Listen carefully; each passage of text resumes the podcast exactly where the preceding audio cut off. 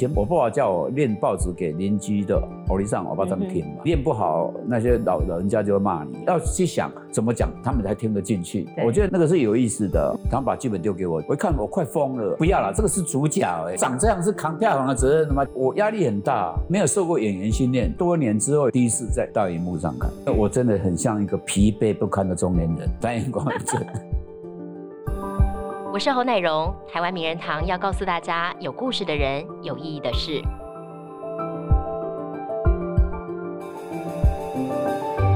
大家好，欢迎收看今天的台湾名人堂，我是侯乃荣。台湾名人堂要告诉大家有故事的人，有意义的事。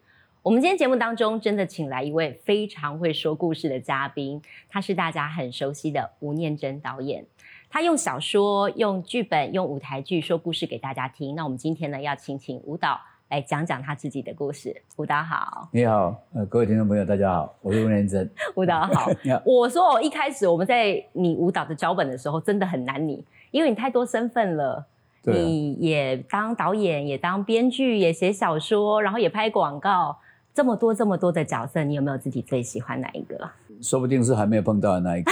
不是啊，我我这样讲，我我那么多工作，真的不是不是故意的啊。这代表他，比如现在年轻的朋友都跟他讲说，哦，导演你是一个斜杠的代表。真的。我说斜杠只有一个意义，一个只彰显一个事实，就是你找不到自己的专长。可是觉得你每个角色都很好哎。你就什么样子都试试看，都去试试看，大概是这样子的。那有没有哪一个角色是你觉得让你要你放掉你放不掉的？有没有？我觉得最单纯还是文字创作。文字创作，哎，但是其实文字创作是所有东西的基本。对，广告也是从文字创作开始的，剧本也是，电影什么都是。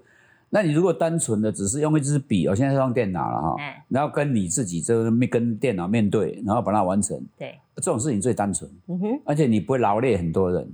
这累死千千兵啊，万马这样子，然后成就出来的东西到底是怎样不知道，而且花掉很多成本。那你文字创作是你你跟他，就你的笔跟你的纸，或者你跟你的电脑，啊，成败自己负责。嗯，然后有有写不好删掉，好像他也不浪费什么成本。嗯，我觉得这是最最喜欢的啦。但是拍戏呀，拍舞台剧啊，就是演舞台剧，就是姿势体大，牵动很多。啊，当然了，当然了，就是所所有人都跟着你这样转。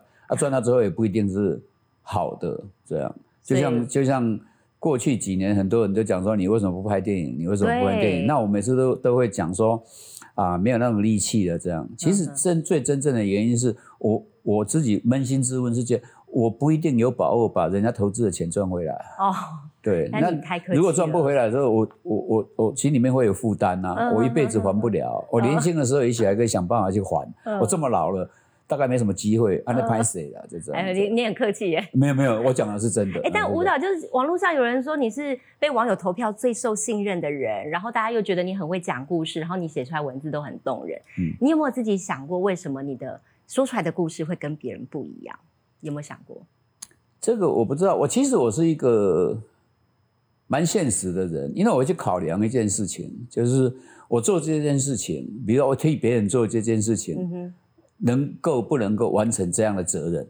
一我一直强调这个，就像我以前讲过很多次，比如说我以前帮很小就小学时候三年级、四年级就帮邻居写信。嗯哼，那你人家跟你讲的是要跟亲戚朋友讲的事情，你这样写出来，亲戚朋友有没有看懂？有没有依照你的希望把那呃，比如借跟人家借钱，他们寄钱来，嗯哼，啊，请他们寄东西，东西有没有寄过来？哦，或者哦，我写信帮他写，他信有没有回？然后你还要修饰文字。对对对，那这个这个东西是一定要达到适当效果嘛？对，哦对对。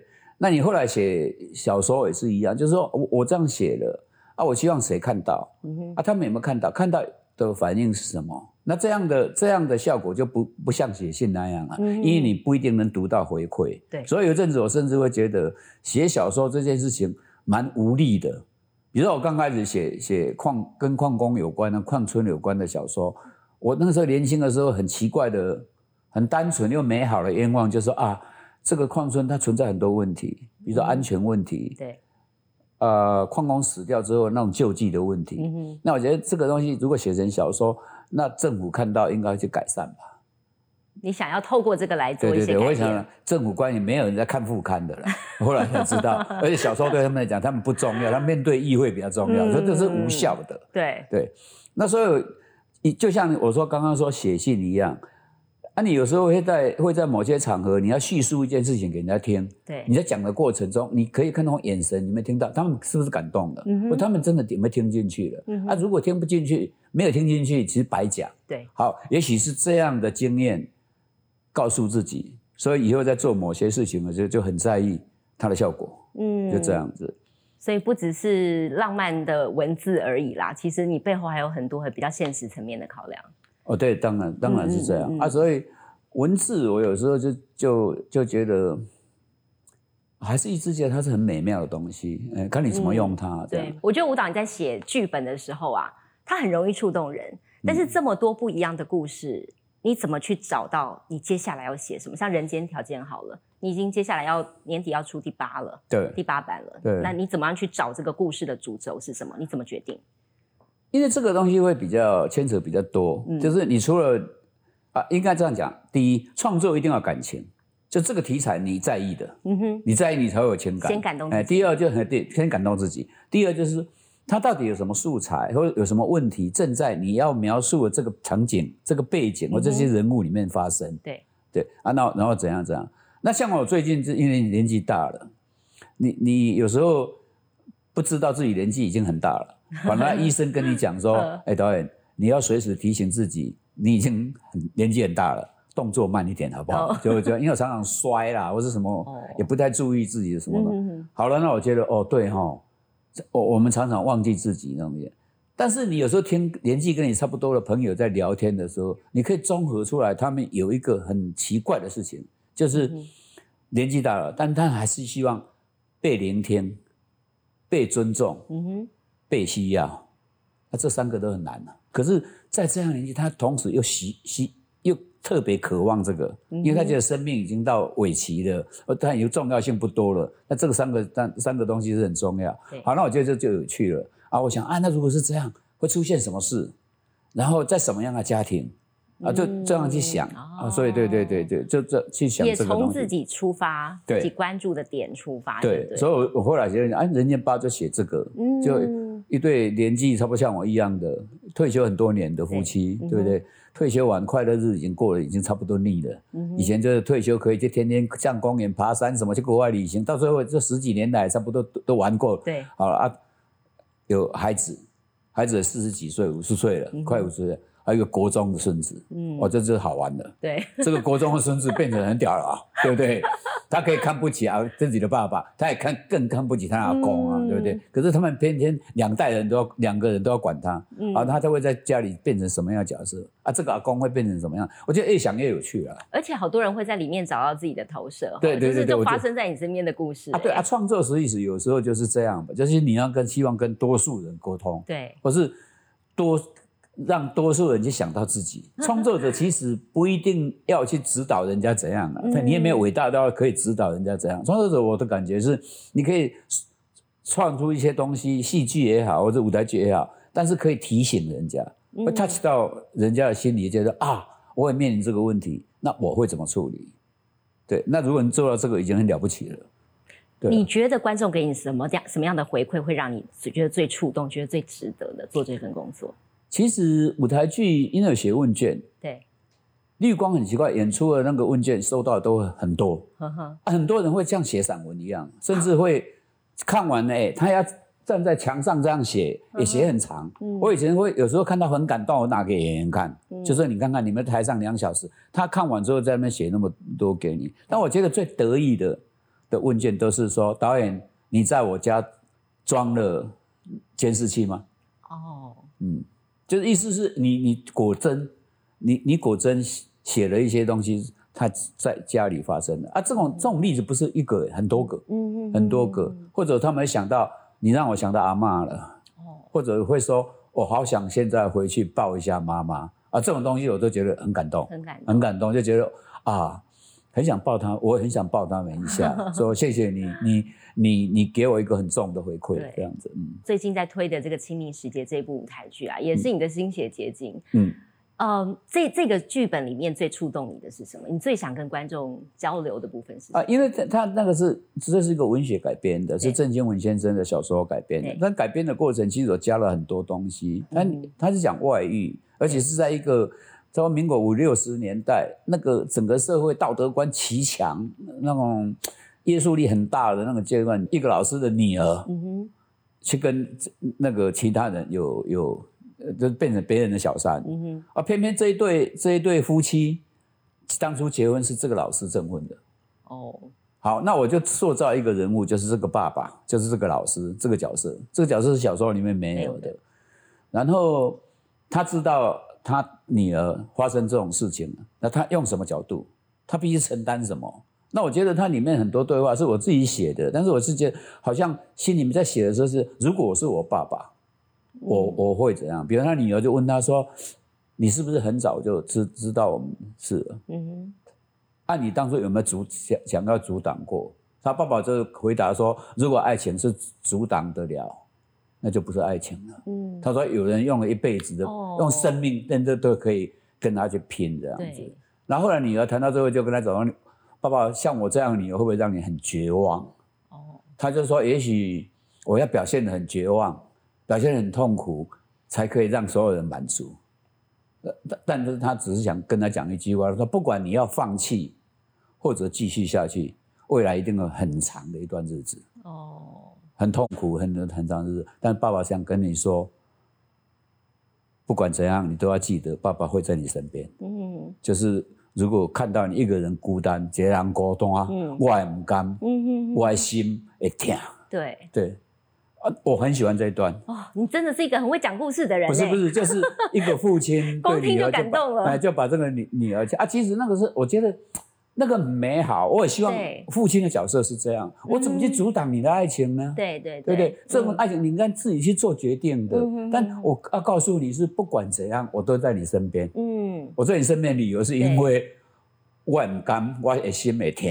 对，就这样子。所以舞蹈这么多的故事哦，然后很多的，其实你自己也好忙，我相信邀约一定很多啊。嗯，就包括广告也很多，找上门的广告也很。现在比较少，现在年纪大了啦，才怪了，就是电视转开都是你的广告。你你怎么样去挑选？就是一定好多人想要请你来帮忙，请你来拍广告。那你自己怎么样去挑选这个广告？你要不要接这件事情？很很多，我觉得其实那这。有时候是凭自己的判断啊，比如说现在很多很多东西，像特别是健康食品，我们这种年纪的，嗯，现在这种年纪的退休的人，其实现在是台湾最有钱的人，也最容易乱乱买东西的人，对不对？然后又怕死，所以就很多健康食品会找你。那这个东我都会有点有一点犹豫啦，因为台湾的健康食品的广告哈，就是食品当药品卖。药品拿来当食品卖，那这个东西我会觉得恐，我会觉得怕怕的，因为你我我我我没办法确定这个东西到底是怎样。对对，那另外就是很超级高价的东西，价钱很高的，比如房子啊什么东西，这个东西我会怕了，因为台湾常常会把广告的人。就是你有时候配音而已，他会把你当成代言人。哦，反正代言人你就要承担某些某些责法法律和上面的责良心上面的责任。嗯那这个东西你当然会更犹豫。是什么房子要住一辈子，是不是？没错，又那么贵。哦，对不对？可能一辈子就是扛，很多人是扛着这个在在在在生活的。那这个你能保证什么嘛？哦，或者或者怎样？这个我我有点怕，我我觉得我孬种，这个我我我我不太敢了。不是，我觉得是这样子的，应该是。商品来跟你找你谈的时候，你的直觉，对对，有没有抗拒？如果有抗拒就不要，就这样。哦，你就相信自己的直觉就对了。对，那那其实有时候你拒绝的会比会比应答应的多了。导演这一辈子写过好多好多的剧本，你光电影剧本你有上过多少部吗？八九十八九十部，八九十部电影剧本。对。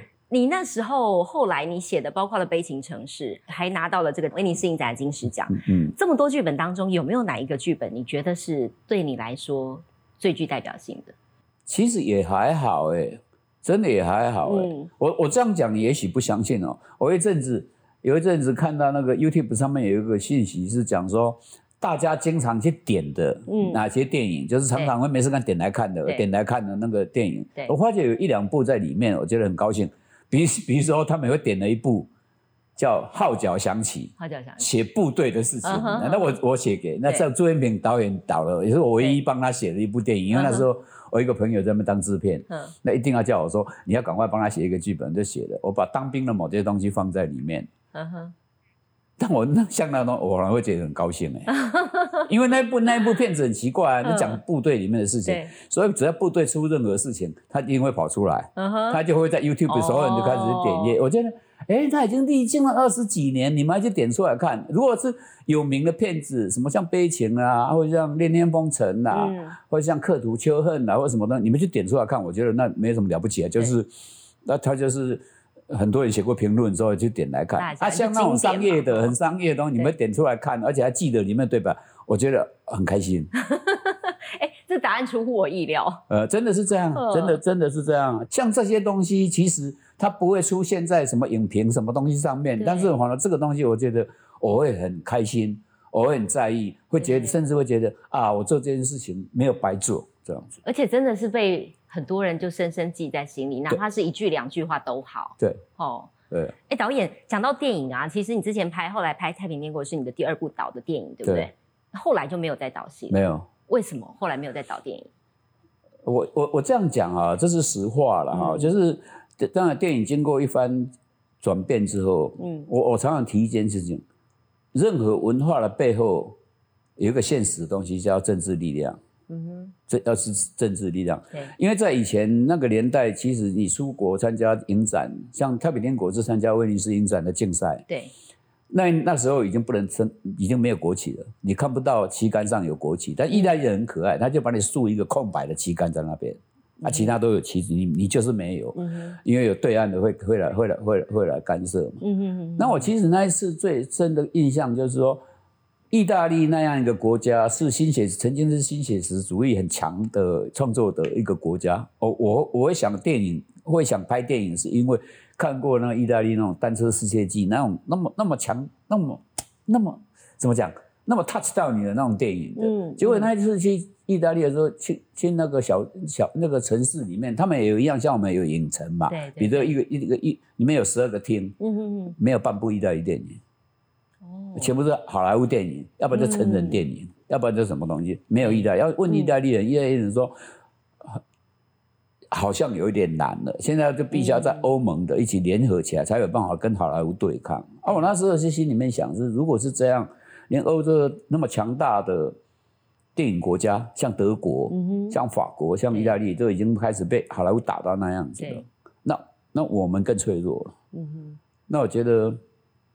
再来，可能我们真的很难，嗯，我我们真的很难了，对，就在电影这个这个角度上，不要说要怎样怎样，你卖国外这边真的很难的，因为他们自顾不暇，嗯哼。第二就是你市场如果紧缩在台湾这样一个地方的时候，哦，那个成本不管怎样，我练会计的，那个成本怎么样都回不来，回不回回不回不来。比如说最简单的算法，你一部电影的成本。假设以现在最便宜大概四千到五千万，嗯哼，啊，你票房要一亿，对，才可以赚回来，不是吗？那台湾每一年里面卖座超过一亿的到底有多少？嗯哼，好，那我觉得很多个人或者是团体，他们也许觉得没关系，为文化事业奉献出去嘛，然后料几毛劲，那我我佩服这种，但是作为作为那种创作的人，嗯哼。或者始作俑者 的编剧或是导演，我觉得以我来讲，我觉得我没办法让看着别人的损失，嗯，只因为我希望这部电影成就，那这件事情我实在我实在没办法做到，嗯，对，所以我就很犹豫，非常犹豫。我后来感觉那我就我就不要，甚至有时候扮演消防队的角色，比如有些人跟，比如我说随便讲个故事啊。啊，他们这个有人听了很感动，就就会跟我讲说：“你你去拍拍，你去拍一拍啦，我来啃啦，就是钱我来，我来啃。”我都说，我心里面想不要不要，因为我自己知道很难，真的。你也不想背负那个压力了哈，那个也是。对我我我只能讲，我我真的我我真的最单纯的东西，我无法承担那样的的负担，这样子。嗯。舞蹈你也编也导，自己也演，嗯嗯，这三个角色你喜欢哪一个？演这个东西先舍弃吧，因为演都是莫名其妙的啦。哦，真的哦。对，但是你演的，我很怕在很怕在电视上看他自己，我很怕那演演。其实都是以前刚新电影的时候很可爱的，就是大家啊朋友大家讨论剧本嘛，啊讨论要拍的时候就讲哎哎就讲要省钱嘛，因为预算很低，就是啊不你也帮上，你也帮上，我们就去演了，啊不要钱嘛，嗯要不然就是吃个便当就走了，那这样子。好，那那个你那个短的时间可以，就是那种客串呐、或者路人甲、路人路人乙，这个 OK 嘛？嗯啊其实我那时候最先是被吓到的是杨德昌，那时候要拍一一，他他来之后说，他把剧本丢给我，就讲说他希望你演里面那个 NJ 那个角色嗯这样。哼嗯哼，我一看我快疯了，人家第一他给我的剧本第一稿是英文的，啊我一看啊。这是 N J，呃 N J 很多哎，就我讲看那男主角哎，我就说哎 不要了，这个是主角哎，嗯这主角不是要扛票房的责任吗？我说我长这样是扛票房的责任的吗？起码你是在秦汉、秦祥林嘛，你不是我嘛。然后他但是他跟我讲了一句话，我觉得我我听进去。他说嗯我我我要的是你那种疲惫的中年的人的感觉。嗯我那时候真的很疲惫，真的很累，工作太多了。那个四十几岁的时候，哇，很累。我说那你就对了，但是我后来不就跟他讲说，我还是没办法承担这种责任，我就跟他讲，跟跟他讲说，你另外去找人，如果找不到，最后没办法，嗯那我只好我来这样。嗯后来他也没有，我不晓得有没有去找，反正快开镜就叫我去了，就这样。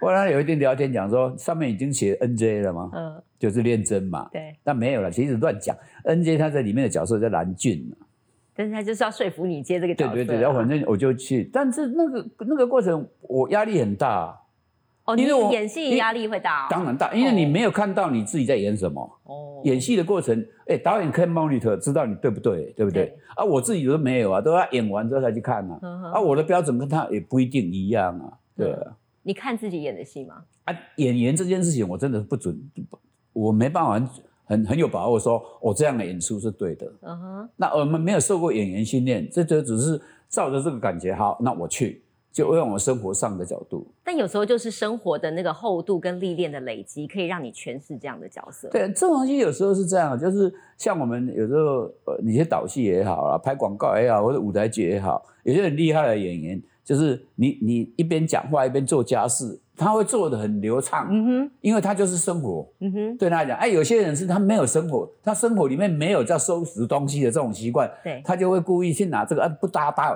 不搭掉乱拿，那你一看了知道这个模型挖鬼嘛？对哦，啊，对啊。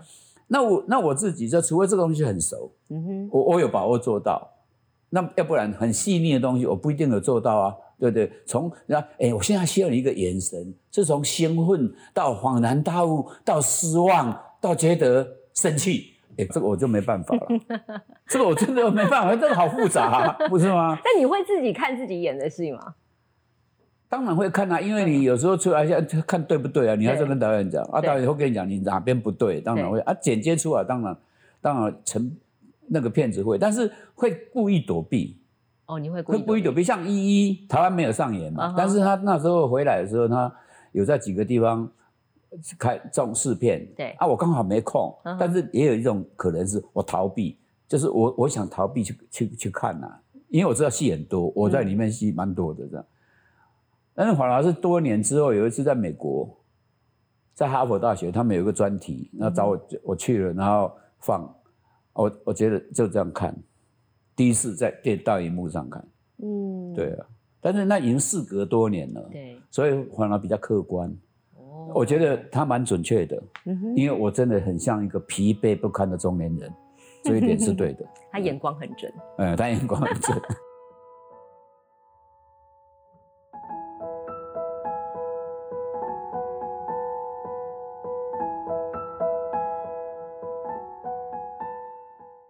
导演，我觉得你这么会讲故事啊，应该跟你过去的生活经历很有关系。你小时候大家知道你在那个呃侯同这个地方长大，然后父亲是矿工嘛，对不对？这样子的生活环境，你觉得对你后来的创作有什么样最大的影响吗？其实我想过这个事，嗯我就有想过这种事情，就是说，第一，其实影响最大的是那那个地方人跟人之间那种感情，很因为它是一个很危险的工作，嗯矿工，嗯对，对，然后常常灾变，那灾变的时候，你就是所有人都要去帮忙，那是理所当然的，对那种帮忙，那就是生命生命共同体对。还有另外讲的，我就想，如果我今天没有去帮忙人家，以后人家会帮忙我吗？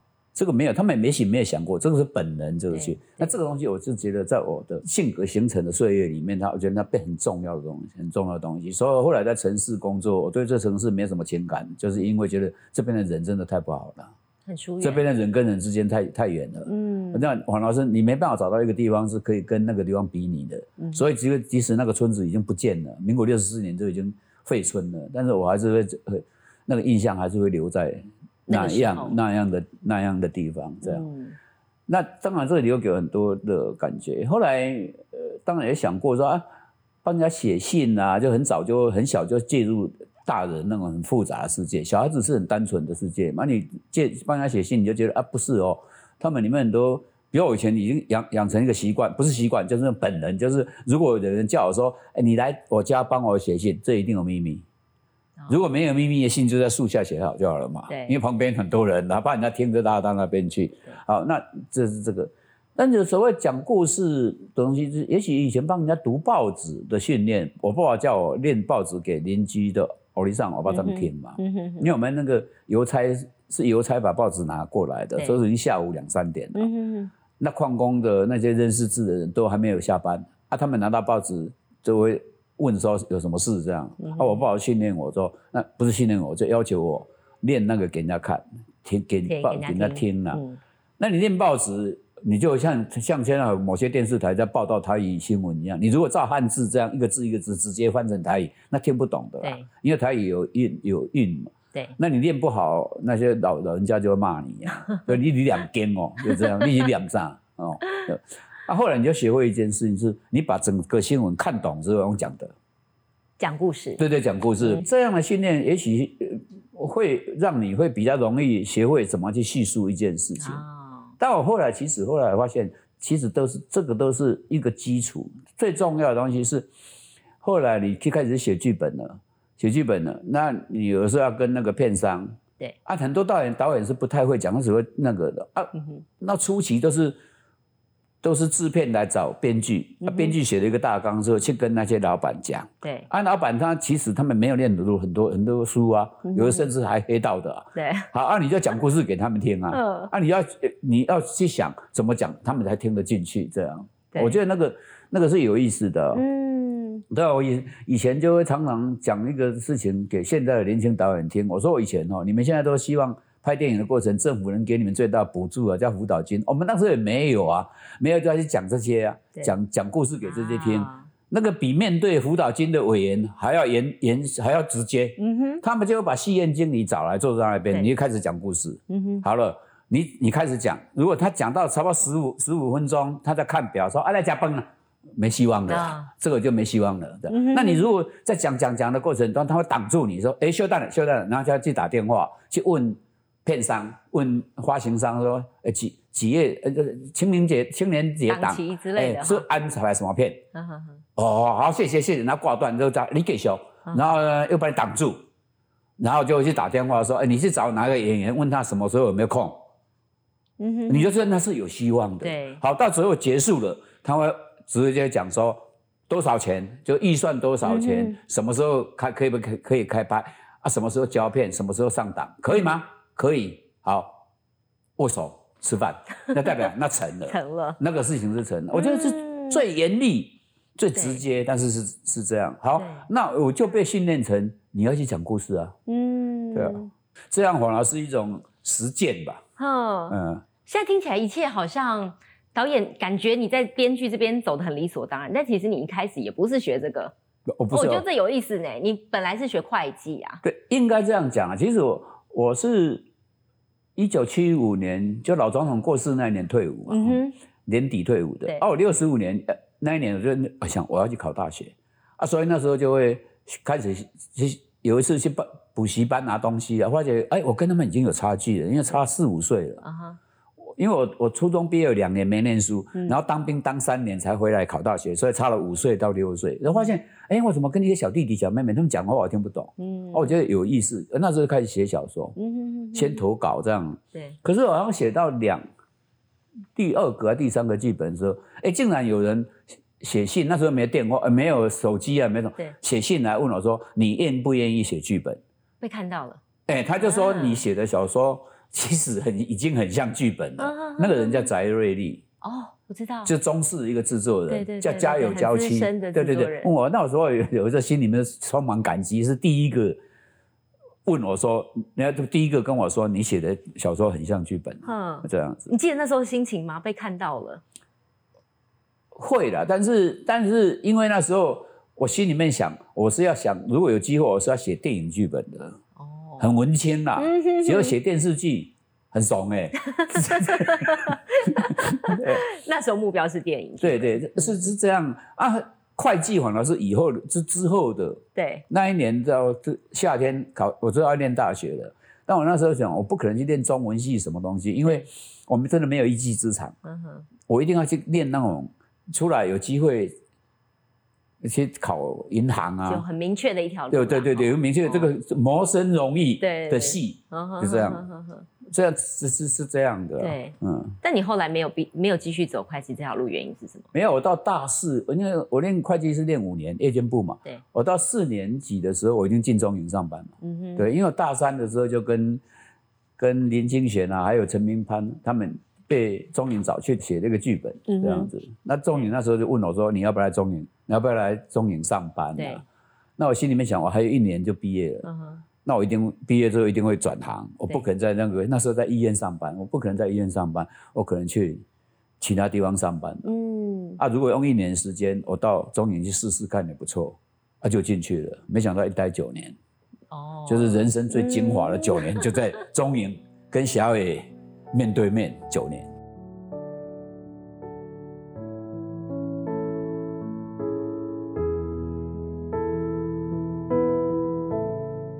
导演，你在这个文学的创作路上，其实有很多的作品。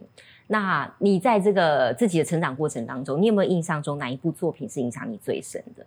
或是有没有哪一个人在这条路上是你觉得是你的贵人？哦，那很多，嗯我觉得很多。嗯我觉得我心里面对这些启蒙者充满敬意，嗯而且充满感激。嗯像黄坤明先生，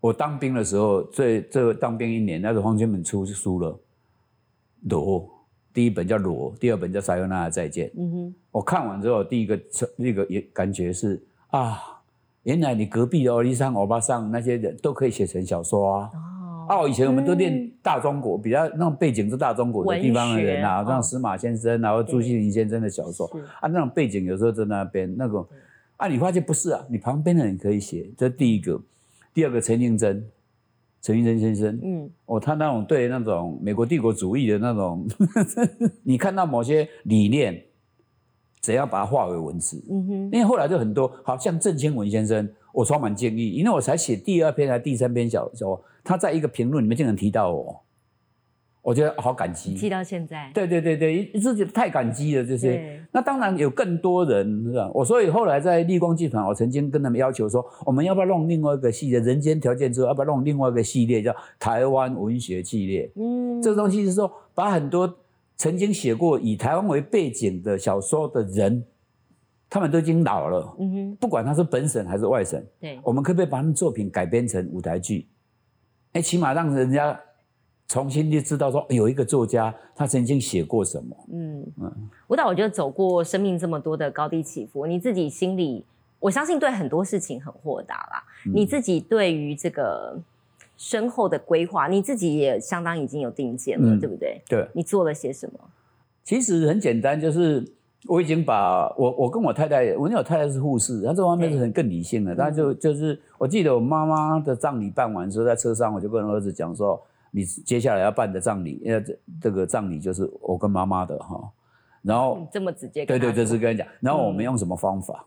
嗯用用用什么方法？我们就说你完全没有机会哎，对我我说你把它烧一烧，然后就拿到法鼓山，嗯。那那边有那个呃执仗，嗯。你就把它放在那边，然后半年后换别人，这样嗯。这样你也不用扫墓，嗯。也不必那墓碑，要不然你还要扫墓，我如果在那边等不到你了，我 那那不是压力很大吗？那你压力大 啊，就不要了，就这样子。嗯。后来我发现，嗯，这个还不止哎，不只是这个，有些人说啊，我们在健保卡上面已经注记了，我们不急救嗯。啊，不不怎么样。对，我后来发现，哎，台湾已经进步到我可以一立一主。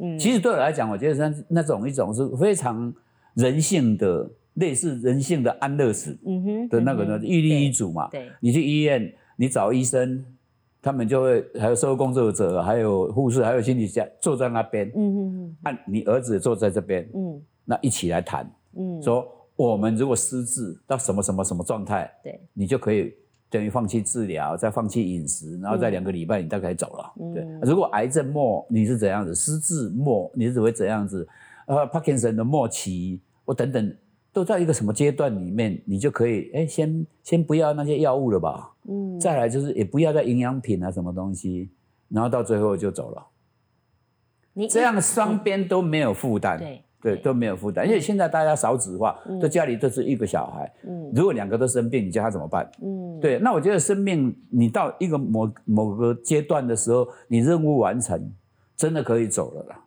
有时人家问我说：“哎，导演，你你对死亡的看法怎样？”我说：“死亡哦，死亡是这个世界到另外一个世界必然的方式嘛。嗯就像你坐飞机，有时候到曼谷转接才可以到转机才可以到欧洲去嘛。那我过世就是我要去曼谷的，不是这样子嘛？就是曼谷的转机嘛。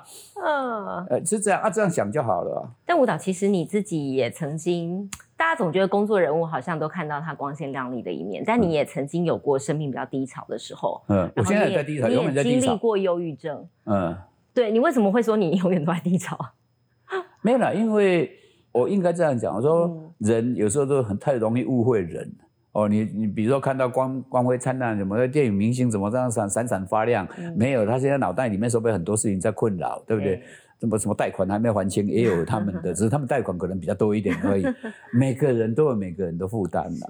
对，那对我我我我自己来讲，我觉得其实我并不希望告诉人家说啊，我这我有什么忧郁症什么东西，这个这个没什么好讲。但是我是希望透过自己能够让那些面正面对啊忧郁症，或者你旁边的人有忧郁症，不晓得怎么办呢得到一点点帮忙。我每次都跟他讲说，你要去知道这些，你要先把先把这个病搞清楚。对，再来，你要陪伴他，你要不要陪伴他嗯这样子？还有不要没事干去劝他说你怎么这么不快乐呢？你要往快乐的地方想啊，你应该常常去散步啊，去什么？因为你想让人家知道这是什么，是。还有怎么帮助他，所以你就必须告诉人家说说，其实我也正在经历那那些东西，对啊，那你觉得最有效的帮助是什么？从旁边的人的观点来说，陪伴，陪伴，嗯，真的陪伴。嗯。还有聆听，啊，你不要企图讲大道理给他听，因为他其实，在那种那种那种窗子一层一层一层关到最后的时候，他其实最怕东西是你有人硬要搭一个光线给你。对，那个对他来讲有时候是司机，也不是那个，但嗯最重要的是，真的没办法，你要带他去看医生。嗯，对，你要带他去看医生，还是要医药上面做帮忙。对你自己呢？你自己怎么样去帮自己？那个时候，我觉得我很很很庆幸，是因为我在医院上过班，而且就在精神科专科医院，就是以前叫市立疗院，现在叫松德院区了。嗯那也许你那时候在图书馆，那看了很多东西，你也看过很多病人的资料。以前那种他们那边 case conference 的那个稿子都我打，因为我英打很快。啊，所以你还知道一些事，所以你会有一天发现自己有那种状况的时候，其实没有很严重，没有严重到某些状态，嗯所以这个过程你就会想办法，有没有办法去化解它或者如果他哦没办法，你要不要就真的就去再打电话给医生说，哦，不，你又要给来，嗯嗯就就就就这样。蛮自觉嗯，，但我觉得很好的一点就是有那种病视感，我有病视感，所以那个东西会提醒，会提醒自己。对啊对，说了你也不相信。前几天有一天他们那天也很好，就是工作正常这样。可是到下午两点多的时候，忽然间一个非常不好的感觉，整个杀过来。嗯那一天晚上我要排练呢，我我跟他们讲我请假啊，他们很棒，没有人问我为什么。哦，嗯，你自己如果他们问我为什么，我大概是当下就就开车走人了。嗯但那天他们都没有问我，说我就自己一个人先在办公室坐坐坐坐，坐到差不多那种感觉比较淡一点点，赶快开车回家这样子。对。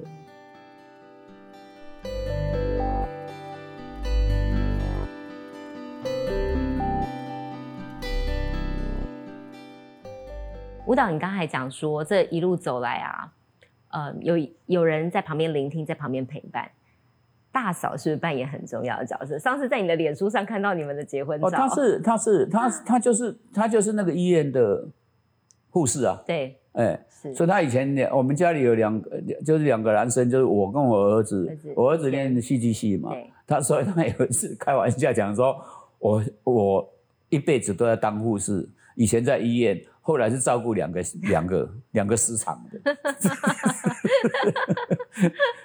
那你们之间怎么维系感情？因为其实你真的很忙，对不对？在四十几年走过来，因为他他其实很居家型的，他是那个小孩子生出来的时候，他就他就决定说在家里照顾小孩，照顾家里面，他也不想他不要去上班，他觉得他要照顾，就自己小孩自己照顾，嗯哼哼，就这样。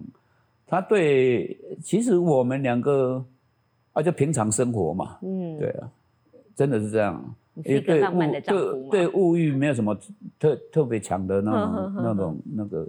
我有一天，我有前几天呢，觉得很好笑。他常常会跟我讲说：“哎，你那个衣服啊，可不可以换着穿？你永远穿最上面的两件。”哦，就是他哪来痛完换到那边，我就穿那个穿穿那个东西。前几天呢，有个朋友就传了一张照片，他说他去高雄一个商品一个油漆的工厂，这样。他说：“哎，我看到。”你以前帮他们拍广告的那个照片哦，挂在他们那个房那个那个哪边这样子？我说哦是哦，这样哦我就问了我朋友，他他有寄给我拍了寄给我，一看那个衬衫，哎，就是我正在穿的衬衫呐，我就问了小公司小朋友说，你帮我查一下，嗯。那个广告是什么时候拍的？七年前，所以那件衬衫是七年前，我还七年前甚至还在穿，那你不会不提醒不会记得嘛？对。我举这个例子代表说。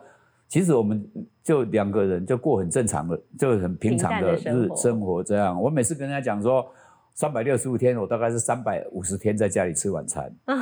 对对，他他们都不相信，他们以为我今天应酬是很多的。嗯，其实没有，我都没有。平淡的幸福啦。对啊，就是平常这样子啊。对啊。舞蹈，你刚才前面有讲说啊，你多希望有时候可以闲下来啊。